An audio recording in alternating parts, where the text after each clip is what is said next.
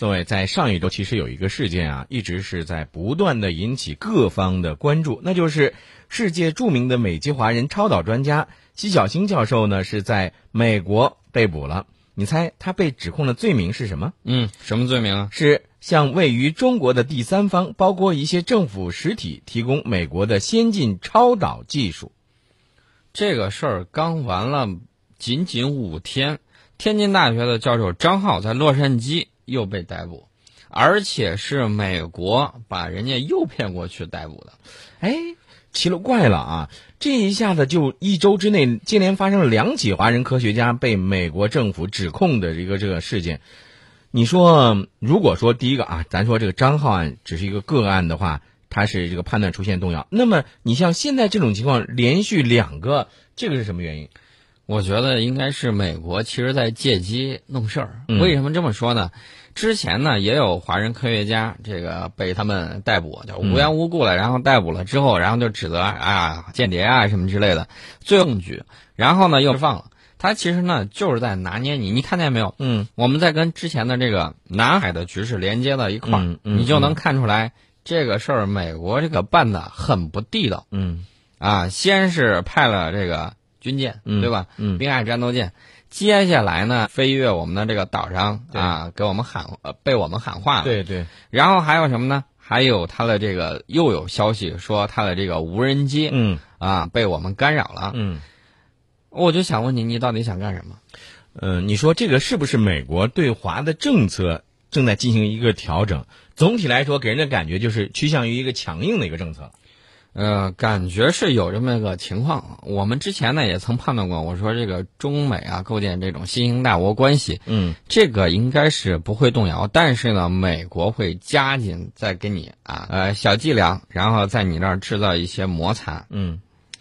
咱们就事论事，咱先说说这个西小星教授哈。呃，我看到的一些相关他的这个履历呢，是今年四十七岁，一九八七年的时候在北京大学获得了这个物理学博士学位。呃，现已入籍成为美国公民。他曾经受聘于上海交通大学、北京大学，并且出现在教育部发布的二零零五年度长江学者讲座教授人选公示名单当中。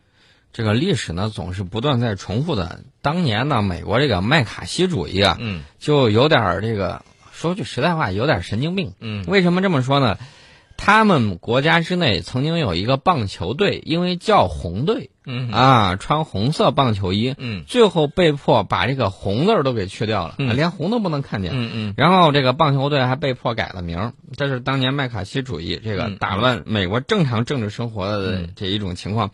你现在看来是不是有点这种情况啊？之前他是大肆爆料，就是抓，就是麦卡锡主义盛行的时候，就嗯对抓这种所谓的苏联间谍。对现在呢，美国对华氛围有点往这个方向发展的这种迹象，但是嗯没有达到规模，你发现没有？对啊，他对华人科学家疑神疑鬼，看谁都像间谍。嗯啊，那表现形式其实跟这个麦卡锡主义有点类似，但是，呃，背景不一样。嗯麦卡锡主义那会儿是全面打冷战啊，对美苏争霸，对那个时候呢，主要是政治上全面对峙。嗯那现在呢，主要是经贸冲突嗯。啊。他一说你这个，你看，一个是研究超导的，嗯，啊但有一点儿，我觉得你不管怎么说，张浩也好，还有西小星也好，这些学者，我觉得首先有一点，人家这个呃进行科学研究，包括他们的一些研究的一些这个成果，这个事情，我不我不觉得你美国就觉得啊，那是你自己独享的吧？他其实呢，这个背景我们刚才不是说到经贸了吗？嗯呃，现在原因就是美国呢，它这个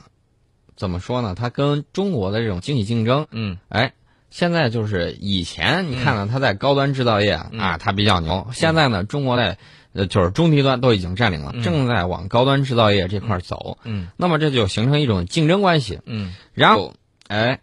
有点儿坐不住了嗯，坐卧不宁。美国最早吸引全世界，一方面是安定，另外一方面呢是，哎，他愿意把这个全世界的精英吸纳过去嗯啊。各国都有技术移民嘛，嗯，你看见没有？我们是改革开放越来越深入，对，你发现美国好像有点这个封闭了，嗯。哎，是不是有点封闭自己的这种状态？而且我觉得，你看啊，他现在他是诋毁咱们华人华裔科学家，对吧？那下一步他会不会就对准这个美国的国会，还有美国商界当中那些对咱们中国友好的人士呢？那很不好说。那么我们对他进行了这种喊话驱离啊，在二十二号的时候呢，是得到了外交部发言人洪磊的这个确认。其实呢，就是要告诉你，嗯、没事儿别找事儿，嗯你真是找事儿了，我们也不害怕。嗯呃，再说说他这个全球鹰无人机抵近南海的时候啊，这个美国媒体他就在说了，哎呀，遭电子干扰了。嗯那首先是不是说明你这个东西有漏洞，并不像你宣传的那么高大上嗯。啊？是有这个情况吧？再一个，你跑到我们家门口来干什么呀？啊、所以说呢，它这个全球鹰技术呢，很多美国的这种技术装备水平确实不错，但是并不像吹嘘神嗯啊、既来之啊，你也要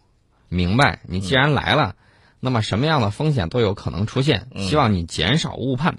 除此之外呢，呃，之前那个投资大鳄索罗斯，嗯啊，我们之前在上个星期的节目里头也说过，他在世界银行布雷顿森林会议上就担忧嗯啊，说如果中国经济健康状况不佳的话，那么。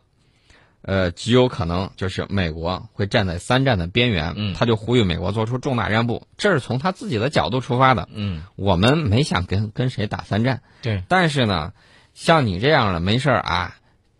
在南海那儿紧逼，在东海那儿挑事儿，然后呢又跑到自己国内抓这个科学家，甚至把中国科学家诱骗到你那儿进行诱捕，嗯，这是赤裸裸的钓鱼执法。呃，以前你还记不记得宋伟？咱们曾经说过，评价过说美国现在的一个心态像是一个什么样的一个心态呢？中像年大叔像一个中年大叔的一种心态哈。看见这个中国强势崛起了，有点茫然无措，对有点还说：“哎呦，这宝座是我的呀，你你你别过来啊，我我屁股还没坐热呢。对对，有这种感觉。那么像这种情况下，我觉得你说，呃，美国的一些政客他是不是需要去反思一下，需要怎么样来处理和中国之间的这样一个关系？”那么我先给大家说这么几个事儿，刚才我们也提到了岛，对吧？嗯我们西沙水域建设的这个导航、驻航设施基础曾摸清楚了嗯啊，这个是二零一五年啊，这个第一次西沙这个水域综合航标巡检，嗯这个巡检呢就涵盖了航标、通信、测绘这三大专业，嗯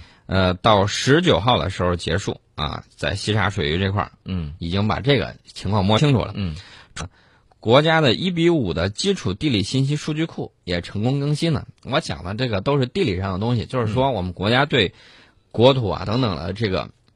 不管是保卫也好，不管是科学研究也好，嗯数据已经掌握的非常清楚。对，所以在领土问题上，在领海问题上，我们是寸步不让的。嗯没错。除此之外呢，美国啊，没事儿，不要老搞那些高新武器，有嗯些东西呢是不想跟你说。比如说五月二十三号晚上的时候，嗯宁夏、陕西、内蒙多地方的网友都反映，在多个地方目击了不明飞行物。哎，那你说这个不明飞行物是什么呢？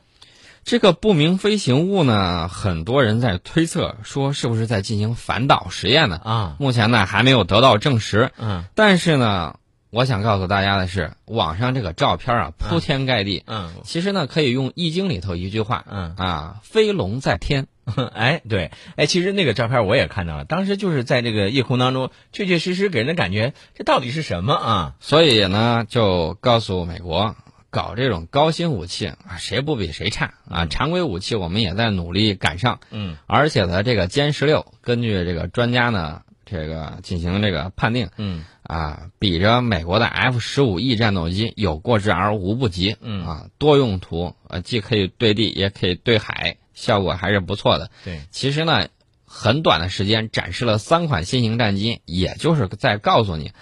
别在那儿炸气儿了，嗯，没用的。你还记不记得上一周咱们说到的这个国产万吨的海警船、嗯是吧？呃，当时我们看到这个海警船的这个照片的时候，也是觉得，哎呀，简直是，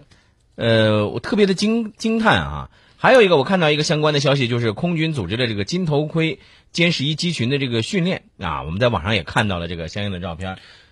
啊，这个都是给他，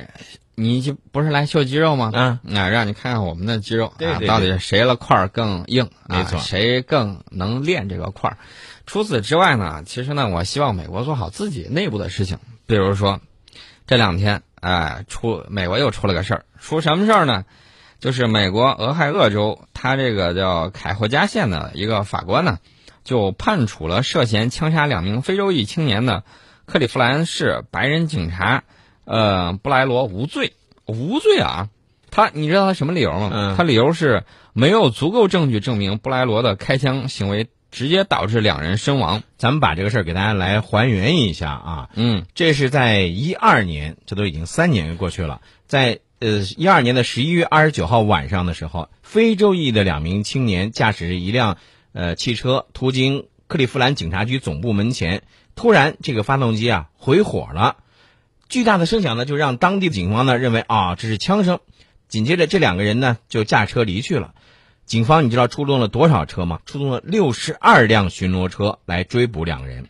在长达三十五公里的追逐战当中，警方车辆的时速一度达到了一百六十公里，最终两个人驾驶的汽车撞上了一辆巡逻之后被迫停下来。而这之后发生的这一幕啊，让人简直是觉得不可思议。包括布莱洛在内的十三名警察，在不到十秒钟的时间之内，向那辆汽车，就是那两名非洲裔青年开的汽车，连开了一百多枪。而这之后，其中一名警官，也就是布莱洛警官，走下了巡逻车，爬上了两周呃两名非洲裔青年的这个汽车的引擎盖，向前挡风玻璃后的这两名非洲裔青年再开了十五枪。算一下，算上这最后开的十五枪，一共开了多少枪？这个布莱洛这个警这个警察在这场追捕行当中，一共就开出了四十九枪，警方射出的子弹总共是一百三十七发。啊，按照检方的说法，是在布莱洛开最后十五枪前都还活着。嗯，不过，来自这个控辩双方的验尸官都作证啊，说他们无法判断究竟是哪一枪直接导致这两名非洲裔青年的死亡。嗯，美国警察很专业嘛，啊，不到十秒开了一百多枪，水平很高，是用的是冲锋枪吗？不是冲锋枪，手枪。对啊他们这个美国警方的这个一般情况下装备的是格洛克十七，嗯，呃，射这速个大手枪概是射速倒无所谓，但是他们的这个标准战术动作要求呢，就是要求对着嫌犯打光所有弹夹内的气这个子弹，嗯就是在这个开头这个几秒钟时间之内嗯就要迅速打空。嗯嗯，这个跟美国这个枪支泛滥也有关系，不能说人家做的不对，但是呢，这个就太有点血腥了，是吧？就因为这个发动机突然回火，就导致了两名两条生命嗯无辜的丧失。嗯所以说呢，这个美国呢，先弄好自己的事儿。这不，判决刚一出，不少克利夫兰这个市民呢就走上街头啊，表达不满。嗯你知道人家怎么说呢？没有正义就没有和平，啊，就抗议这个法官裁定人家无罪。对，呃，美国自己的事儿呢，咱都不说了，暴力执法那是非常普遍，多了去了。你想想，从去年到今年啊，基本上每一个月嗯，就有一个黑人青年被美国警察枪杀。你知道这个美《纽约时报》曾经有一个民调结果显示什么吗？就百分之四十二的这个非洲裔的美国人呢，就表示说，当他们看到警察出现在社区的时候，就会感到不安。而白相比之下呢，白人中这一比例只有多少呢？百分之十六。其实呢，这个事儿呢，根源都在经济。每当美国社会这个经济出现问题的时候，啊这个非洲裔青年呢，首当其冲受到了伤害嗯啊、包括一九二九年美国的这个金融危机的时候，嗯嗯呃，包括这个最近的时候啊，上个世纪六十年代也有这样的情况。嗯，那么最近经合组织发表了一份报告啊、在经合组织范围之内，美国收入分配不不公平的问题嗯比较突出，是不公平程度最高的四个经合组织国家之中唯一的发达国家。嗯它现在的这个基尼系数已经超过了零点四，嗯在经合组织三十四个成员里头，仅次于智利、墨西哥和土耳其。大家可能经常听说这个基尼系数啊，嗯我们在这儿再简单给大家说一下。基尼系数呢是衡量收入分配公平程度中的一个非常重要的指标，嗯系数越高，收入分配鸿沟越大，这个社会呢就越容易导致动乱。那么美国现在就处在这样的一个边缘啊，怎么处理好自己的这个社会和经济的发展，减少这个收入分配不公，是美国政府自己要采取的事情。但是有的时候他不管自己的事情，反而去捣鼓别的事情。比如说，这在南苏丹，你说好好的南北苏丹好不容易啊分了家，然后分开了啊，各自过日子，各得过挺好各的的呗，对。嗯然后呢，我们也过去帮着人家这个发展经济。然后呢，美国就眼红啊，嗯看不得你在哪儿投资，看不得你在哪儿建设，看不得你去帮助别人，哼，就故意把人家给挑乱。对，南苏丹的这个反政府武装前两天一度都快要攻到这个油田了，嗯你想干什么？我们的这个资产怎么保护？然后呢，我就看到这个外交部发言人洪磊，二十二号的时候就说，中方对此表示严重关切，呼吁冲突双方立即停止军事冲突。我们做的都是让人家啊和平，让人家发展的事情。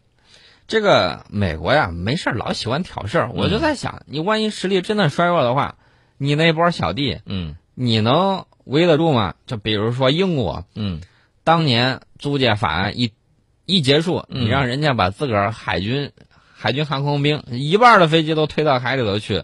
把大英帝国的这个全球殖民体系嗯全部给它打散，把很多英联邦的国家嗯全部给弄出来，全都变变成你的小弟了。嗯，哎呃，宋宋老师，我问一下哈。呃，我最近看到网上有这样一个这个新闻是，这个美国的总统奥巴马呢，他在这个俄俄呃俄勒冈州耐克工厂呢说了这么一段话，他说：“我们一定要让美国来制定全球经济规则，如果我们不制定贸易世界贸易规则，那呃中国就要去制定。”宋老师，我我想问一下啊，你比如说这个奥巴马他这个时候说这个话，是不是觉得让人感觉到特别的吃惊啊？谁让你美国帮我们中国来定规则？首先第一条啊，嗯